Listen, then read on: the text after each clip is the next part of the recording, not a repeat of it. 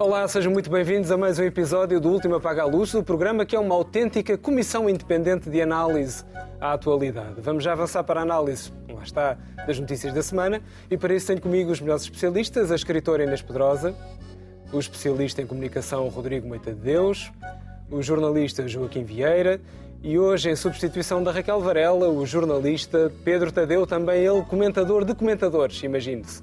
Começamos o programa em modo massa crítica de habitação.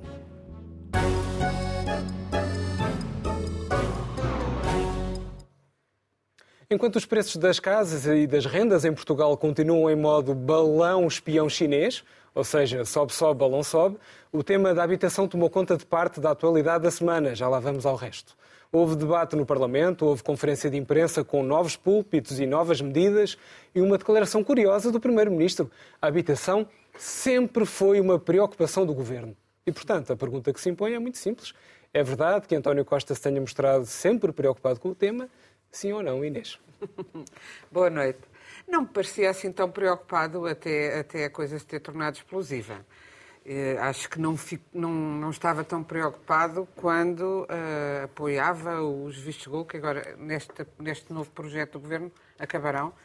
E eu sempre disse que serviam para fomentar a especulação e, e portanto, para dificultar o acesso ao direito à habitação ao uh, cidadão comum. Agora, temos, é difícil não estar preocupado porque temos um país, e isso é visível, mas também são números do INE, com 700 mil casas devolutas e imensa gente não consegue encontrar casa porque a especulação uh, realmente, como estavas a dizer, chegou ao céu em balão chinês ou de, outra, ou de outra nacionalidade qualquer, muitas vezes em balão chinês, aliás, aqui.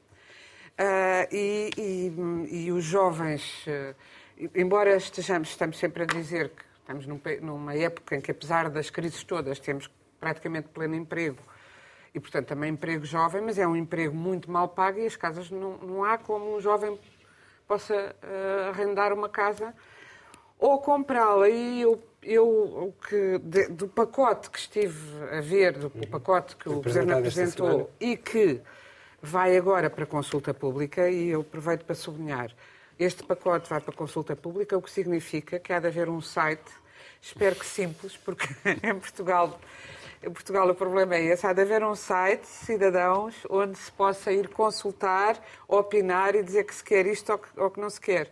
É isso que significa a consulta pública. As pessoas raramente sabem, depois dizem que as coisas não são debatidas. E, e, eu penso que muitas medidas têm que ser esmiuçadas e espero que estejam a ser esmiuçadas, porque, por exemplo, bom, hum, há 700 mil casas de lutas. Então, uma das coisas é uh, que se propõe é o arrendamento obrigatório das casas de volutas. Eu suspeito que isto será inconstitucional, porque não se pode obrigar alguém a fazer o que quer que seja com a sua propriedade, não é verdade? Sabia que penso que não.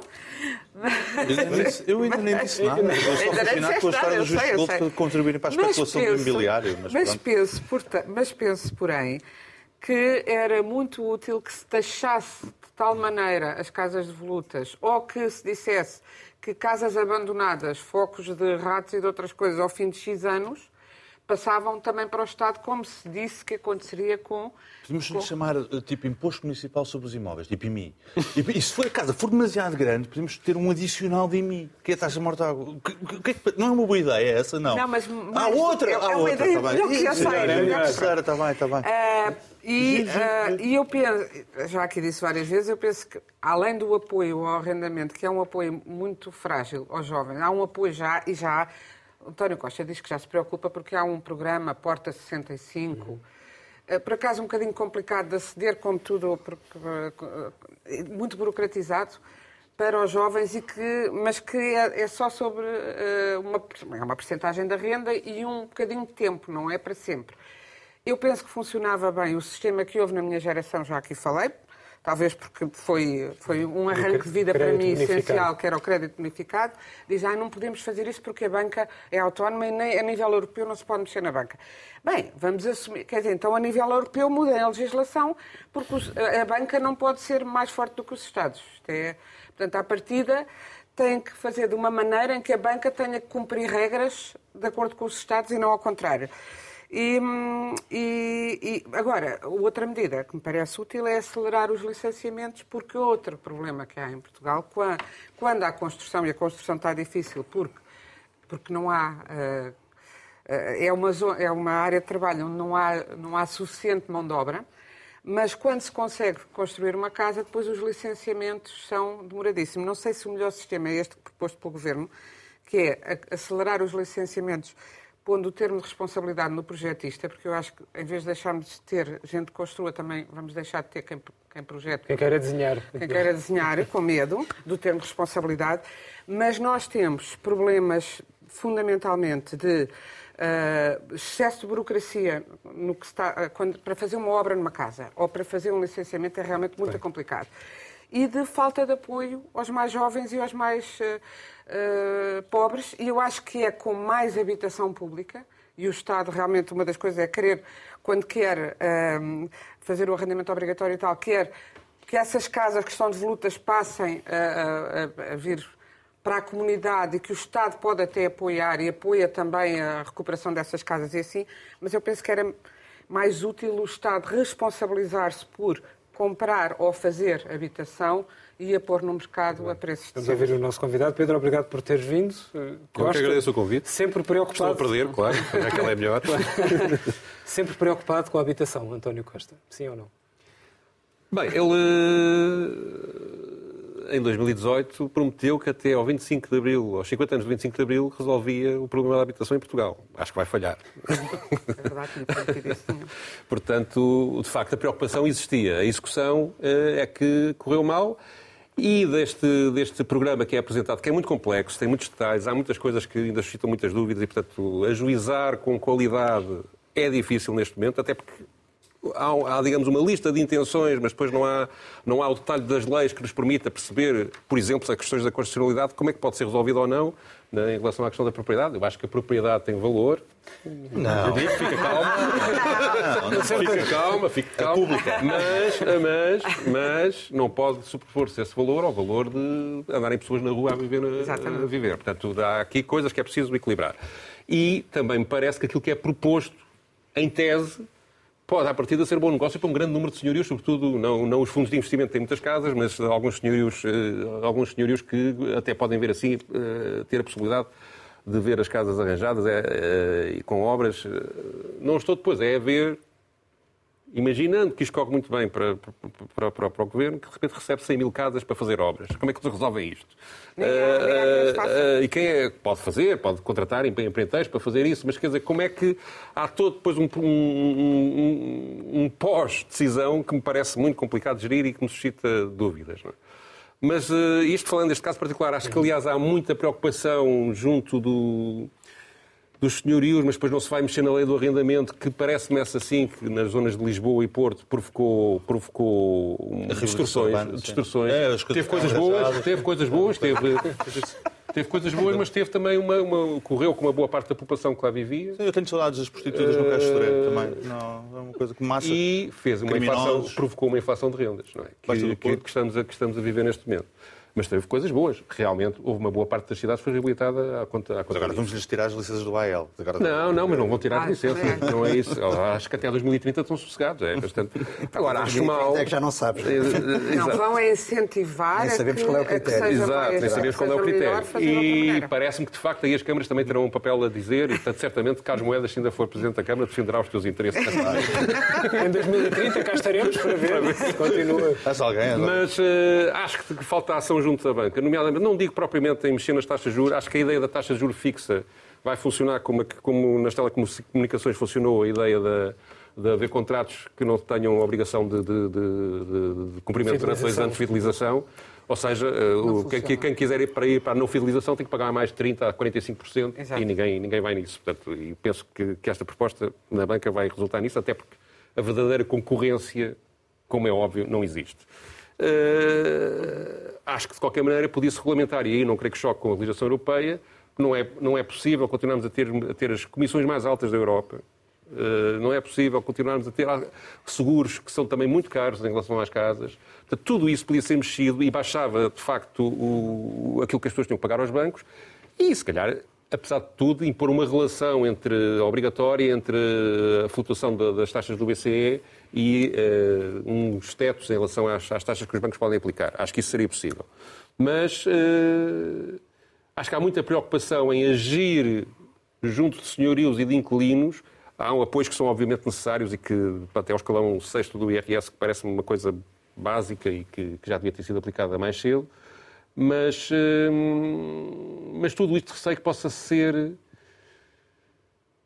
uma bela operação política que depois vai, porque de facto foi um dia que correu bem ao Primeiro-Ministro e à Ministra da Habitação, que se revela e que penso que vai ter futuro político relevante, e ao Ministro das Finanças, depois ainda acabou numa entrevista televisiva também pacífica, fez esquecer aqueles casos mais recentes e as próprias greves uh, dos professores, durante pelo menos umas horas. Umas horas, sim. E, portanto, e, valeu a pena. E é? para esse, só para esse, nesse dia ele ganhou o dia. Agora que as pessoas tenham ganho uma resolução séria para o problema da habitação, temos que ver que isto é muito complicado e vai demorar tempo a, a percebermos.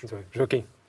Bom, se António Costa estava preocupado com a política de habitação ou não, uh, parece que nunca valorizou muito porque nunca teve propriamente o Ministério da Habitação, a não ser agora na última remodelação governamental.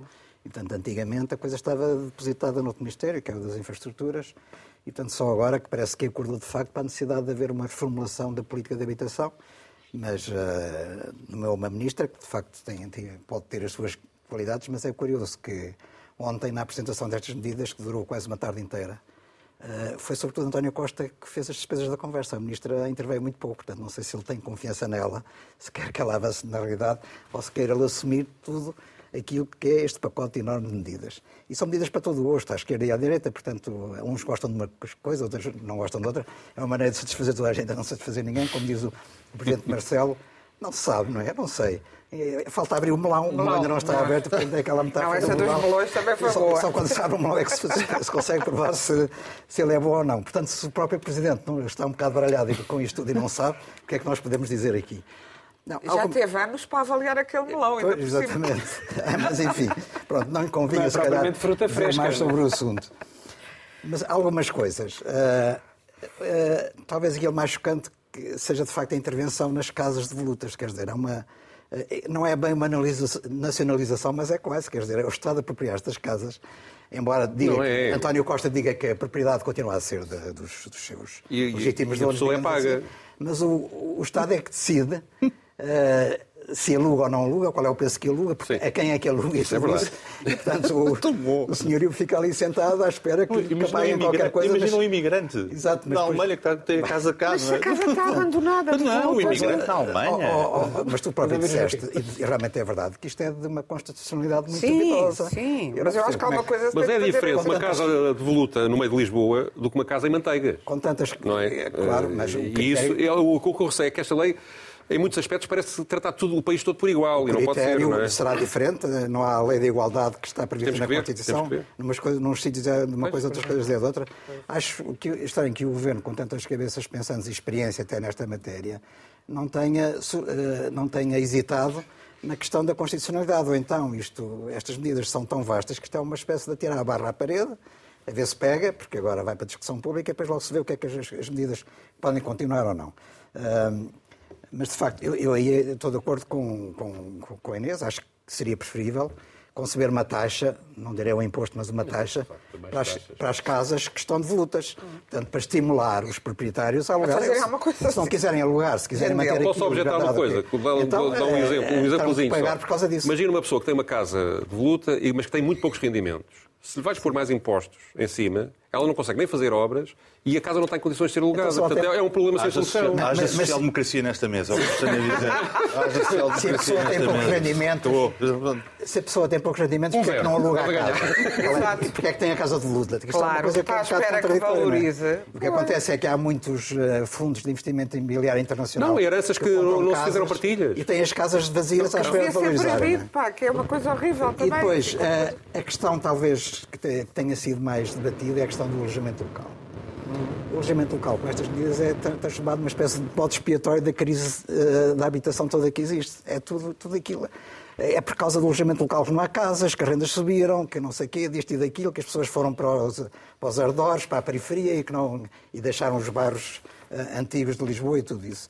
E realmente, eu, esta, este ataque ao alojamento local, tanto mais que foi António Costa, quando foi Presidente da Câmara Municipal de Lisboa aqui, estimulou o alojamento local, até vendeu prédios da Câmara Municipal, do património da Câmara, uh, para tentar que houvesse alojamento local e, de facto, isso contribuiu para uma reabilitação uma requalificação de muitas áreas de Lisboa. Tínhamos, Venha aliás, agora, os últimos dois presidentes digamos, da Câmara liderar, na conferência. Uh, sim, e o, o, o outro, o, uh, Fernando Menida, que lhe sucedeu, estimulou muito o aparecimento e investimento de fundos de investimento internacional também na, em Lisboa. Para quê? Para comprar uh, portões inteiros para fazer hotéis. E estão-se a fazer e, e continuam-se a fazer local. muitos hotéis. E também alojamento local. Os proprietários dos hotéis estão perfeitamente intocados. Ninguém diz nada sobre isso e, portanto, podem continuar. Mas o alojamento local, que é investimento de portugueses, cidadãos, alguns também lá está remediados e podem, a partir daí, problema, ter um pouco mais de rendimento. Esses é que são as vítimas. Mas eu estou de acordo contigo. Mas atenção, que há alojamento local em grande quantidade nas mãos de fundos de investimento. Compraram prédios inteiros. Uh, eu o que vejo, o que vejo é investimento local de cidadãos portugueses. Isso sim, claro. Individualmente mais até. Claro que sim. Uh, e os fundos de investimento. A pessoa que tem uma casa ou duas. Que têm é? esses hotéis todos, continuam a investir e cujos lucros são transferidos para o estrangeiro até para países fiscais, esses mantêm-se praticamente intocados, porque quem, quem, sofre é de facto quem procura um rendimento. Aqui o cidadão, que às vezes até para pagar, sei lá, a universidade a um filho, etc., pode tirar um pouco mais de dinheiro dali. Então, Varela, Portanto, esse, esse, digamos assim, Acordou sempre presente. Esse é o autêntico voto expiatório destas medidas todas. Universidades uh, já deviam ser gratuitas. O governo, universidades já deviam ser gratuitas. Não, não vou discutir esses, esses aspectos, mas o governo está a ser forte com os fracos e, e fraco com os fortes. Uh, e, portanto, isto uh, é uma coisa que é uma medida que introduz um grande desequilíbrio, que de facto ataca algo que tem contribuído muito para o PIB nacional, que é a questão, porque o, o investimento local está relacionado com o turismo e também com a cooperação das, dos centros urbanos, uh, mas isto uh, ataca diretamente algo que contribui, porque o investimento local uh, mobiliza muito mais gente, funcionários, lavandarias, etc. Enfim, não vou falar sobre isso. Agora, também é verdade que há aqui um reverso da moeda, é preciso reconhecer. É que também há muita invasão fiscal no, no alojamento local. Uh, é, é, é, o alojamento local contribui muito para o peso da economia paralela, que é uma coisa que eu tenho falado aqui, porque isso também altera um bocado os cálculos que se faz sobre, sobre o, PIB, o PIB nacional. Mas simplesmente, não sei se talvez o governo esteja preocupado com isso e, portanto, é uma maneira de atacar também essa invasão fiscal. Mas havia uma forma mais simples, que era fazer a fiscalização. Porque é claro. que o governo não fiscaliza Bem. o alojamento local como deve?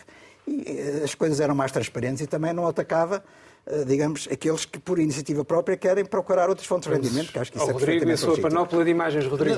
Não, não, eu vou fazer, eu não vou dar a minha opinião sobre a matéria, fico ficar-me eh, mal, mas vou com certeza fazer de VAR, não é? Vou, vou tentar fazer de VAR, eh, fazer uma análise técnica dos lances, até porque aquilo que nós assistimos ontem foi um grande espetáculo de televisão.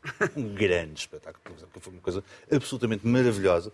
E nós vamos todos atrás, porque adoramos espetáculos, não é? Portanto, uma coisa, não há nada como um bom espetáculo de televisão. Eu ia pedir para pôr a nossa primeira imagem no ar, de VAR. Esta é uma imagem da apresentação de um, de um canal concorrente. Ah, eu queria vos chamar a atenção para o seguinte. Ah, ah, esta conferência de imprensa é lançada com um teaser na sexta-feira no Expresso, não é? Portanto, no Expresso anuncia que vai haver um plano de habitação a ser anunciado durante a outra semana. E correspondeu perfeitamente. O decor é magnífico, como vocês viram, aquele fundo azul, placa de púlpito novo, novo logotipo. Não, é aquela coisa mais clássica, conservadora, mas o ar sério está com ar sério com o Pungi durante duas horas é uma coisa absolutamente especial e corresponde a todo o modelo uh, a todo o modelo de uma boa conferência de imprensa, porque é-nos apresentar logo dois demónios. Não, não é um, são dois demónios. Os vistos gold, que já tinham acabado, imagine-se, ele teve que repetir que acabou, é os vistos gold e o alojamento local, que é, correspondem por inteiro a 6,5% do total das transações em 2022. É? 6,5%, que é a mesma coisa que responsabilizar os Ferraris pelo, pela má qualidade do ar na Avenida da Liberdade. É mais ou menos a mesma coisa, mas aquilo se soube bem. A malta que gosta da luta de classes ficou ali, uh, ali bem. Vamos proibir os Ferraris. perceber a quem é que pertence verdadeiramente. Há, há muita grande porcentagem que não pertence às pessoas Sim, que os, os não são para todos. Os Ferraris não são para todos. Mas a vantagem é essa, desconheço isso. Eu, o que eu vejo é que só, só todas habitantes locais mas isso, claro que sim, que tem que ser defendido. Claro. Não, não, estamos todos fundos, não. Pequena burguesia. Especulação, especulação imobiliária, nem pensar. E depois acaba, desta maneira como o Pedro estava a chamar a atenção, com uma belíssima entrevista e, e completamente diferente do registro das entrevistas anteriores. Anteriores era na residência oficial, com diretores de estação, não, nada menos que um diretor de estação, e uma boa fotografia a pousar como o dono disto tudo. Agora não, vai ao estúdio, pede lá pivô de serviço para lhe fazer uma entrevistazinha, diz quais são os temas, gostava de falar. Aquilo, eh, António Mais Costa humilde, exatamente. É Bom, mas para confirmar aquilo que António Costa disse, sempre foi uma preocupação deste governo e pedia para pôr no ar a imagem, a segunda imagem, que é para comprovar que de facto sempre foi uma preocupação. Esta notícia é de 2016, quando o governo anuncia, imagine-se, 1.400 milhões de euros em reabilitação urbana. Notícia da TVI, foram feitos zero fogos. Vou pedir para pôr a segunda imagem no ar, mais recente, também não podemos agora estar a brincar com o arquivo, que é de 2022 quando o Governo anuncia uma coisa chamada Plano Nacional de Habitação. Certamente eles esqueceram, estavam muito ocupados com a crise da habitação, então esqueceram se tinham apresentado um Plano Nacional de Habitação que, imagine-se, é aprovado na Assembleia há três semanas atrás.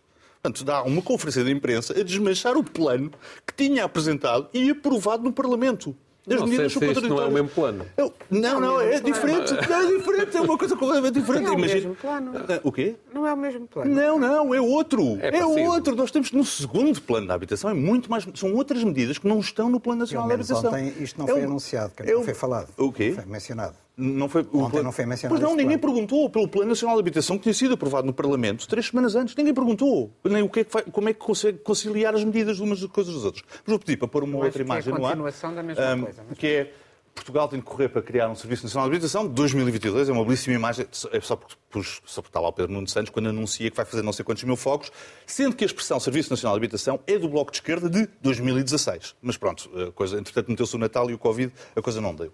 Mas vou pedir para pôr uma outra imagem. Este é o teaser, que é de facto absolutamente espetacular.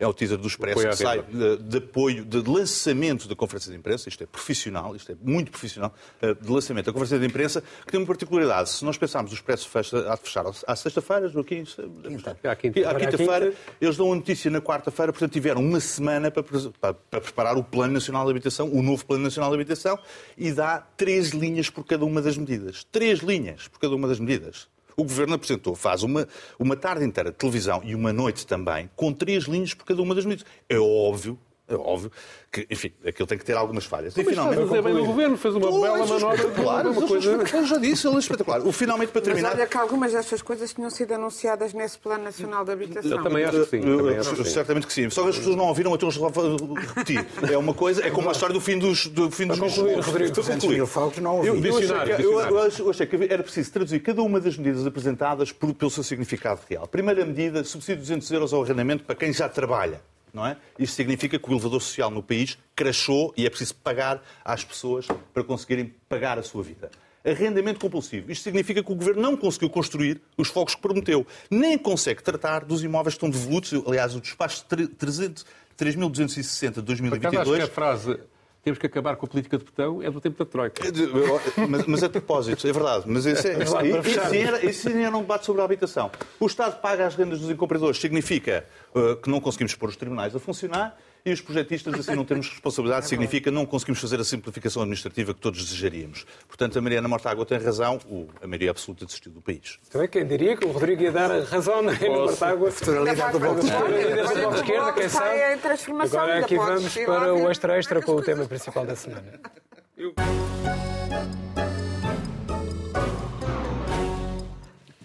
Esta semana não há como fugir ao tema, ia ser o principal, mas entretanto tornou-se o secundário graças à pujança da habitação, depois da apresentação do relatório da Comissão Independente encarregue de apurar as situações de abusos sobre menores no seio da Igreja, o clamor subiu e muito de tom. Ao contrário das 400 vítimas, número que Marcelo Rebelo de Sousa considerava pequeno, fala-se agora em 4.815 e é apenas uma estimativa. É como se Marcelo saísse para beber uma cerveja, pedisse uma média e lhe servisse uma caneca. Surpresa! Já se falou em alargamento de prazos de prescrição, já se falou em perdão, mas dificilmente se encontrará uma forma de reparar as vidas de tanta gente marcada por estes abusos e alguma dificuldade também em fazer-se justiça. Eh, Enfim, há alguma expiação possível, Pedro? Uh, mas há aqui várias coisas. Eu- um, um medo que eu tenho. Permitem que fazer um, aqui um- uma declaração de interesses. Eu não sou católico, portanto. Ninguém desconfiava. uh, é, mas é preciso explicar e, portanto, a minha é visão, a minha visão, a minha visão sobre este assunto não é a visão de uma pessoa católica e que, uh, digamos, tem uma parte emocional ligada à questão que, que, que eu não tenho. Uh, mas uh, tenho receio o primeiro receio que eu tenho é que isto se transforme numa espécie de processo casa-pia, que foi uma coisa já há, uns anos, é? em que de repente se espalha uh, aleatoriamente uh, a calúnia sobre uma série de padres, só porque sim. Não é? Uh, e, portanto, acho que aí tem que haver mudação. Por outro lado, também acho que o relatório que a Comissão Independente fez não é uma Bíblia, no sentido em que tem que ser criticado. É inevitável que aquelas pessoas fizeram um trabalho meritório, mas certamente tiver, dado até o tipo de, de, assunto que está a ser tratado, em que, em que digamos, descobrir uh, a verdade completa é muito, muito, muito difícil, uh, pode ter erros. E, portanto, é preciso também levar, levar isso em conta. Acho, por outro lado, que a Igreja está a fazer isto muito tarde, em relação ao que se passou na Irlanda, na Alemanha, uh, na própria França. acho que podia ter, a Igreja Portuguesa podia ter agido mais depressa em relação a esta questão. E acho também que deve tirar consequências materiais deste assunto, depois de devidamente criticado este relatório, depois de devidamente apurada eh, tudo o que for possível apurar, tem que pagar indenizações voluntariamente, independentemente dos casos terem prescrito ou não. Eh, só assim parece que pode atingir, digamos, uma redenção em relação, de facto, ao principal pecado, para utilizar os termos habituais eh, para quem, para quem é católico, de ter sido conivente ou, ter feito encobrimento, que isso neste momento parece que é pacífico, que, que aconteceu durante muitos anos, do ponto de vista sistémico, haver, digamos, uma tentativa de abafar os casos e não de os, os. Portanto, parece basicamente é isto. Agora, daí. Há, quando eu sou defensor que o Estado é laico e, portanto, há coisas em que eu acho que a Igreja não se deve meter no Estado, mas também acho o contrário. Por exemplo, discutir meu, eu, que não sou católico, se eu fosse católico, a minha posição seria outra, estar a discutir se a questão do celibato, isso é um problema da Igreja. Eles que o resolvam, que façam um debate lá dentro, mas acho que não deve ser misturado com, uh, com um problema que afeta a sociedade, independentemente das questões religiosas, que é uh, o abuso sexual sobre, sobre, sobre, sobre, menores, ou sobre seja quem for. Uh, e, portanto, acho que que é um debate que temos de ter cuidado, que deve ser uh, feito com, com, com, com, muito, muito, com muita intensidade, não deve ser abafado de maneira nenhuma, mas que não deve ser excitado. E quando vejo o Pedro Stés, na sua boa vontade, a dizer há 100 padres uh, aí à solta que acho que, digamos, tem uma certa tendência, depois isso replicado pela comunicação social, tem o perigo de lançar um pânico que só vai prejudicar quer a Igreja, quer as vítimas. Muito bem. Joaquim. Bom, eh, sobre esse aspecto, eu acho que o alerta uh, é importante até para sensibilizar muita gente para estarem mais atentos àquilo que foi no passado, e não sei mais no presente, uma prática que não só foi encoberta, já lá vamos, ou já lá vou, uh, mas também que de certa maneira foi aceito por muita gente, católicos, sobretudo. No seio das famílias, uh, os próprios clérigos pressionavam as crianças para não denunciar e, portanto, as famílias também consideravam que as crianças era melhor estarem caladas uh, e, e, que parece-me que isto é apenas. Esta expressão tem sido muito usada, é, é, é, de certa forma isto é uma banalidade, mas vale a pena, de qualquer maneira, referir isso. É, isto é a ponta do iceberg, parece-me.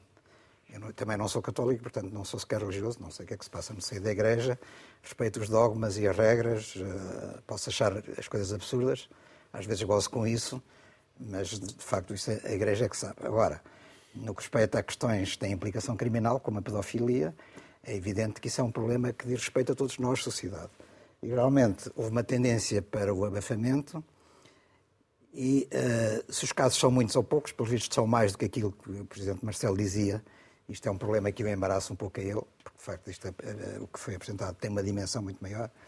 Uh, a verdade é que existem e mesmo que sejam eh, poucos os praticantes, digamos assim, da pedofilia não sei da Igreja, são muitos os que contribuíram para esse encobrimento. E estou a falar, em primeiro lugar, de, de clérigos, de bispos, de toda a hierarquia, porque não há dúvida nenhuma que as coisas eram conhecidas, porque, eh, inclusive, o que se fazia era mudar padres de sítio para outro local e, portanto, porquê? Porquê é que se mudava? Porque era uma, uma assunção de culpa e, no entanto, não era uma assunção de responsabilidade.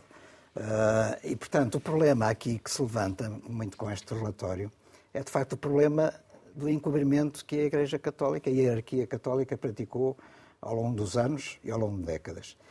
E não sei se isto é um problema que se resolve uh, com muita facilidade. Eu vejo um bispo, que é o bispo Beja, a explicar, vir agora a público, dizer que só não foi, foi convocado para depor e não, só não foi porque se tinha esquecido. Ora, é admissível que um bispo se tenha esquecido de um problema que está presente no debate, na, na comunicação social, no seio da opinião pública há décadas, há, há décadas não, há anos, desde há pelo menos 10 anos, no estrangeiro, primeiro, e depois cá.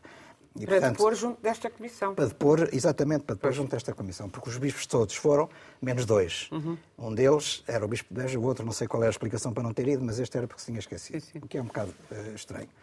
A outra questão que eu tenho visto a parte dos defensores da Igreja Católica, depois da divulgação do, do, do, do relatório, é que sim, sim, pedofilia pode ter havido, mas há em muitos escalões e muitos sítios no seio da sociedade Houve o caso Casa Pia, há as famílias, as famílias são uma grande fonte de pedofilia, infelizmente, a prática pedófila, e, portanto, não se sabe porque é que se sabe estar a atacar e a criticar especificamente a Igreja Católica por causa disso. Uh, por uma razão muito simples, acho eu, porque, e aí também acho que nos convoca a todos nós, é que a Igreja é suposto confortar espiritualmente as pessoas, não só espiritualmente, confortar de várias maneiras as pessoas, os crentes. E, portanto, isto é uma espécie de uh, o que se passou, uh, pôr raposas a tomar conta de um galinheiro. Uh, e, portanto, naturalmente, tem que ser denunciado e tem que ser criticado. E a Igreja tem particular, particulares responsabilidades nisto, tal como, como tinha a Casa Pia, porque a Casa Pia também era pôr raposas a tomar conta do galinheiro, sem dúvida. Mas essas instituições que têm um dever particular para com a sociedade e para com as pessoas que acolhem, uh, têm que ser uh, devidamente criticadas e expostas para que, no futuro, estes casos não se repitam e as coisas práticas sejam diferentes. Sim. Rodrigo. Um católico na mesa, por favor. É é. Sim, Depois sim, destas sim, duas declarações de renúncia. Sim, sim, Estava aqui a pensar como, como é que havia de começar. Se calhar começa pelo mais simples, não é? A pedofilia é um caso de polícia. Um, e, e, o que é criticável, para, para, além do que aconteceu, no, vamos passar à frente dos disclaimers, não é? Para além do, do, que aconteceu, aquilo que é criticável é algum dia se ter transformado em cultura da organização, considerar que um caso de polícia não é um caso de polícia, é um caso eclesiástico. Porque era aquilo que se passava. Sim. É? É, é, é. Ou seja, o Estado dentro do Estado. É, é, isto é inadmissível. Inadmissível. Não só para com as vítimas, mas sobretudo e também, desculpa, não é sobretudo, mas é também com os milhões de portugueses, vá, centenas de milhares, para não estar a parecer exagerados, centenas de milhares de portugueses que todos os dias confiam ah, na Igreja ou nas suas várias instituições, na IPSS, no colégio, na universidade, os seus filhos, os seus irmãos, os seus avós. Portanto, isto é inadmissível para qualquer católico. Para qualquer católico. Eu, eu trouxe-vos uma imagem que eu acho que resume bem. Ah, é uma imagem no Expresso, uma belíssima fotografia Uh, uh, aquele senhor não é importante, é só o cardeal patriarca de Lisboa e este momento não é importante, é só a apresentação do relatório da pedofilia. E eu acho que isto diz tudo. Uh, acho que diz tudo. Este senhor não é a igreja. A igreja não é ele. Acreditem. Nem, nem a igreja. Vamos esclarecer que estava a dormir e que não foi chamado para junto de. Ele pode ter tido a noite mais difícil da vida. Só a refletir. Como é que tu sabes que ele estava a dormir? Não, estava, estava. É verdade. Joaquim, a, a, a aqui intervenho em defesa da, quer dizer, é, é, é, do senhor. Nem por uma questão de aparência. Há quem diga que ele já conhecia o fim da história. Portanto... Provável. É que, é que, é que, Não se deve rir destas como, é, como é que é possível? Ele pode ter tido a noite mais difícil da vida dele. Como é que é possível? E, agora, como, como eu vos dizia, este senhor não é. Era dormiu antes. Uhum. Uh, mesmo assim, mesmo assim, mesmo assim, quer dizer, é, é o momento definidor, pelo menos, do seu cargo. É o, é o momento definidor do Sim, seu é uma cargo. fotografia terrível. E se ele não percebeu isso, ele está, está no cargo errado. Está no cargo errado, está, não está lá a fazer nada. Está no cargo errado. Está rigorosamente no cargo errado. Uh, para vos dizer, este senhor não é a igreja. Né? não é de toda a Igreja. Como os padres pedófilos também não são a Igreja. A Igreja continuam a ser os milhares de leigos, os milhares de sacerdotes que todos os dias apoiam, não é só apoio espiritual, é que têm trabalho no terreno, de facto, em escolas, em universidades, em IPSS, no Banco Alimentar, por aí fora, por aí fora, por aí fora. A Igreja é muito mais do que isto. Alguns senhores pela parte do encobrimento. Eu nem sequer vou falar da, da pedofilia, porque eu acho que, é um, é, de facto, é um caso de polícia. Uh, ponto, acabou. Não, não, não, não há conversa, não há perdão possível, não, não há absolvição possível. Um, aqueles senhores terem contribuído para que a confiança naquela instituição ficasse desta maneira manchada, é uma vergonha. É uma vergonha. Inês. Pois eu, estava a ouvir-vos cada um a dizer atenção que eu sou ou que eu não sou, e eu que fui e não sou, mas fui em, em criança e em jovem, e fui voluntariamente, porque os meus pais já tinham saído da Igreja Católica quando eu decidi pertencer, eh, portanto, estive muito dentro e hoje estou fora há muitos anos, mas tenho gente próxima, quer na família, quer amigos que são católicos, uh, como tenho também de outras religiões. Uh, eu penso que não temos de fazer esse disclaimer porque uh, ouço a católicos o mesmo choque, e agora ouvimos até o, o Rodrigo com o mesmo choque, porque evidentemente Uh, não é um exclusivo, é assim, não é um exclusivo da Igreja Católica nem de Igreja nenhuma. É verdade que este tipo de instituições, na minha perspectiva de adulta, uh, e sobretudo instituições onde a sexualidade é fortemente reprimida, favorecem a atração por um. Não estou a dizer que é por causa do celibato, não acho, uhum. nem. E menos ainda, acho, há, há uma coisa que me tem chocado, que tem estado nos interstícios desta conversa, que é a conversa sobre a homossexualidade ligada à do celibato, que se fossem os senhores que fossem lá e casassem com as senhoras, uh, já não havia problemas. Eu acho que isso é, uma, é um ultraje uh, à, à, sexualidade humana e, e, e uh, aos celibatários. Pode haver quem, quem seja padres celibatários que de facto não, que, que são convictamente não praticantes de nenhuma espécie de sexualidade há com certeza, não tenho a menor dúvida que há, como uh, ser homossexual não significa ser pedófilo. Volto a repetir, a homossexualidade não tem nada a ver com a pedofilia. Há outra coisa que eu gostaria de Parece que a maior parte de, de, das vítimas até são, são mulheres, mulheres. são raparigas. Eu, não são a maior parte, mas são uma porcentagem maior do que nos outros países. Dos outros países sim. Acho que é 40 e tal por cento. Eu tive uma, uma, uma experiência muito tenue uh, enquanto, e que, e que, contribuiu para me afastar da igreja. Enquanto adolescente, 12 anos, de tentativa também de aproximação uh, de assédio sexual de um padre uh, nos anos 70, eu menina, portanto sei, e não quero falar mais disso, até porque não, há, há casos gravíssimos, não foi o meu, eu vim-me embora. Portanto, uh, e além disso, olha, no dia em que foi, curiosamente, no dia em que foi feita essa conferência impressionante, e pelo menos impressionante para quase toda a gente, menos aquele senhor que estava a dormir, começou na RTP a série O Crime do Padre Amaro. Uhum. Que prova que os padres não, não, não, eh, não gostavam só do seu sexo, ou nem principalmente, já naquele tempo, não é? Portanto, e, e, temos e... casos imensos, clássicos, Pronto. não é? Agora, eh, pode-se pode questionar as, eh, como é que a instituição é organizada. Eu devo dizer que pessoalmente afastei-me não não só por isso, mas sobretudo porque choca-me profundamente a discriminação uh, da metade da humanidade em todas as igrejas oficiais, não só na Igreja Católica, mas em todas. Há umas até onde são muito mais discriminadas. Na Igreja, uh, no Islão, é, a mulher é muito mais discriminada do que na Igreja Católica, por exemplo. Portanto, uh, vamos pôr estas coisas em perspectiva, sendo que esta comissão, não sei se foi perfeita, se não foi, mas fez um trabalho no prazo, que é uma coisa que não é Sim, é tão não comum, claro. no prazo, exato, com empenhamento, com independência, com uh, uma limpidez. Há que sublinhar já agora, desculpa, a comissão foi criada pela própria Igreja. Foi criada pela própria Igreja. Há que enaltecer esse aspecto. Sim, também. mas não é feita por elementos da Igreja. Estava não, o Pedro Stress, o Laurindo Lúcio. Uh, Entregaram esse poder. A minha única crítica nisso é foi tarde. É a única coisa. Exato. E uma das coisas que eles Se calhar concluíram. Porque acharam que era melhor ter iniciativa para ser olha, vítimas. Deixa-me só concluir. Que havia comissões diocesanas, a própria Igreja já tinha feito comissões nas dioceses, e houve muita gente que foi falar com esta comissão e que disseram não fomos às dioceses porque Fulano e Cicrano já tinham ido e a única coisa que poderia acontecer era o padre ser transferido. Portanto, não, a própria Igreja, nas comissões que fez, não deu essa confiança.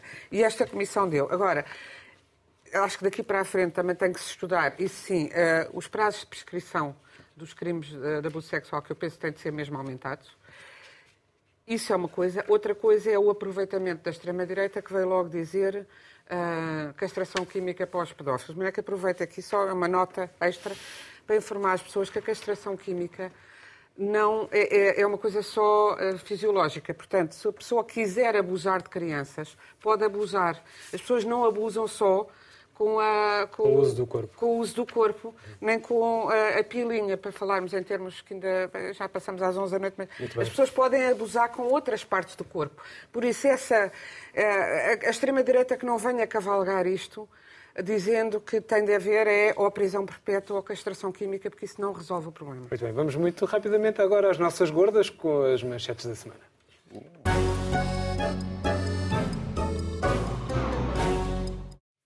Começamos pelo Joaquim, quer falar sobre as greves do Sim, este, este, este romance, este folhetim das greves de, dos professores nunca mais acaba. Uh, há três semanas eu pus aqui em questão, certa, certa maneira, sem, sem pôr em causa legítimos interesses e reivindicações, grande parte deles, dos, de, ou delas, dos professores, uh, eu pus em causa a forma selvagem como se estavam a organizar as greves. Uma greve à la carte, como agora se diz, não é? Isto é, pelos vistos, põe-se um pré-aviso de greve o dia inteiro e depois isso não é respeitado. Interrompe-se uma hora, depois cada um escolhe a hora em que quer interromper e depois às tantas já está lá, mas entretanto a criança já não vem porque já houve greves de manhã e portanto está lá o professor e recebe o salário apesar de não dar aula. E portanto isto é uma coisa perfeitamente eh, caótica, anárquica e natural, naturalmente parece-me que vai contra a lei da greve. Isso não está ainda decidido, mas houve este parecer da Procuradoria-Geral da República, esta notícia é do público, põe em causa a legalidade da greve dos professores convocada pelo STOP, é sobretudo este sindicato que faz este tipo de greves. Um, uh, eh, os tribunais é que vão decidir, mas de facto há aqui aspectos que não parecem legais e já anteriormente numa greve dos médicos que se fazia uma coisa parecida, também o Tribunal decidiu que a greve não era legal. E ainda por cima, hoje também eh, o Colégio Arbitral volta a manter serviços mínimos na greve dos professores, que era uma coisa que eu também defendi aqui e que muita gente não estava de acordo e também foi muito criticado por isso, mas hoje voltou o Colégio Arbitral a, a, a reincidir nesse aspecto. Há que manter serviços mínimos nas Vamos escolas. Vamos à notícia do Pedro Tadeu. Pedro, uma nota histórica sobre Pablo Neruda. Foi, apareceu agora um, uma notícia a dizer que feito uma exumação e uma análise por uma série de, de, de, cientistas de vários países ao corpo do Pablo Neruda, um poeta laureado o Prémio Nobel em 71, salvo erro, 1971, comunista, eh, que morreu 16 dias depois do golpe de Pinochet, que derrubou o governo eleito de Salvador Allende. Alegadamente teria morrido por um cancro na próstata, agora está posta a hipótese de ter sido envenenado. O Partido Comunista da Chile sempre disse que ele tinha sido envenenado. Uh, encontrou-se uma bactéria de, que provoca o, botulismo na, na, na, no corpo, no corpo do, do Neruda e uh, não sabe como é que a bactéria lá entrou. Sucede que ele fugiu do hospital na altura em que, em que morreu porque dizia que estava a ser envenenado e um motorista dele diz que viu mesmo alguém dar-lhe uma injeção e, portanto, o que é, que é o ponto aqui? A história nunca está realmente fechada. Uh, há sempre coisas novas a descobrir. A história tem sempre um pendor político e é preciso perceber, perceber isso. E também é preciso perceber que o Ocidente não está neste mundo de mãos limpas. A CIA apoiou o golpe de Pinochet, a Margaret Thatcher apoiou o Pinochet, o Hayek, dos liberais, apoiou o Pinochet, disse que preferia uma ditadura com liberalismo económico do que uma democracia com demasiado Estado. Eh, e, portanto, ainda não se sabe se realmente ele foi envenenado ou não, mas isto serviu-me para eu pôr este ponto em cima da mesa aqui para tudo a correr tão bem. Estava tudo a correr tão bem. Eu diria que foi um envenenamento, um envenenamento à moda do Putin. Inês, Sim, ele gosta desse neto, é verdade. Já a capa do Jornal de Letras, por um lado, para lembrar que, que há um jornal de cultura, já foi, é verdade que já foi semanal durante um período e agora é quinzenal, mas existe há mais de 40 anos Uh, jornal, uh, e por, muito, por mérito do jornalista e poeta José Carlos Vasconcelos, uh, foi o sítio onde eu comecei a trabalhar, também tenho uma ternura especial por aí. Declaração de interesses. Declaração de interesses, mas comecei... Hoje, hoje, to, hoje todos fazemos declaração de interesses. por acaso não, comecei no jornal, o jornal que era um grande semanário que vendia imenso, acabou, o JL continua, uhum. para o seu público especializado, e a capa é as correntes escritas, um grande festival ibérico que começou timidamente há mais de 20 anos e que hoje enche um teatro, mas enche de manhã à noite, de, das 10 da manhã uh, ao, fi, uh, ao, fim do dia ou à, noite, quando há sessões à noite, de gente para ouvir escritores, escritores de expressão portuguesa de, de, de expressão ibérica, como tu sabes, também já lá tem estado. Continua este fim de semana, eu estive lá agora uns dias, encontrei lá também Labrunho Lúcio, um dos membros desta comissão que está lá, além de como escritor, que também é escritor, a fazer uma peça de teatro que ele próprio escreveu, a participar numa peça de teatro. E, portanto, há teatro, há cinema, há uma exposição antológica da, da Agostina Bessa Luís, Declaração de Interesses Dupla, que foi feita pelo uh, João Botelho e por mim, mas que, sobretudo, é uma então homenagem à Agostina. E, portanto, quem estiver perto do Porto, quem estiver no Norte, perto na Pova de Varzim, vá lá durante este fim de semana. Rodrigo, para fecharmos, o novo cartão de cidadão. Sim, é verdade. E parece uma belíssima notícia. Vamos ter um cartão de cidadão novo, vai custar 9 milhões de euros do PRR. E, e, houve alguém que fez as contas, isto tem imensa graça, porque houve alguém que fez as contas. O cartão de cidadão foi lançado em 2005, custava 12 euros na altura, um, entretanto já custa 20 euros, ele fez as contas depois, há 33 milhões de cartões emitidos a 20 euros cada, dá 600 milhões de euros. E a pergunta é o que é que aconteceu aos 600 milhões de euros? Para nós acabarmos a precisar dos 9 milhões de bazuca europeia que era para relançar a economia. O que é que aconteceu ao dinheiro? A habitação é pública? Eh, eh, provavelmente terá sido gasto, certamente, na reabilitação pública com o Fundo da Segurança Social. Uh, certamente que sim. Então aqui fica um tema habitual do Rodrigo, despesas do Estado. Terminamos o último Apaga a Luz com o vídeo aberto da jornada e agradecendo ao Pedro Tadeu a presença é aqui no estúdio. Vamos então ao nosso vídeo autárquico da jornada.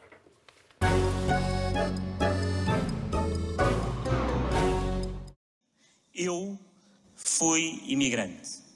Sou casado com uma imigrante. O meu sogro é marroquino. A minha sogra é tunisina. Por isso, há algo que gostaria de deixar muito claro. Não aceito lições de ninguém nesta matéria. De ninguém. Carlos Moedas, imigrante no banco Goldman Sachs, como sabe, mais duro do que pedalar pela cidade é entregar fast food. Despedimos com amizade.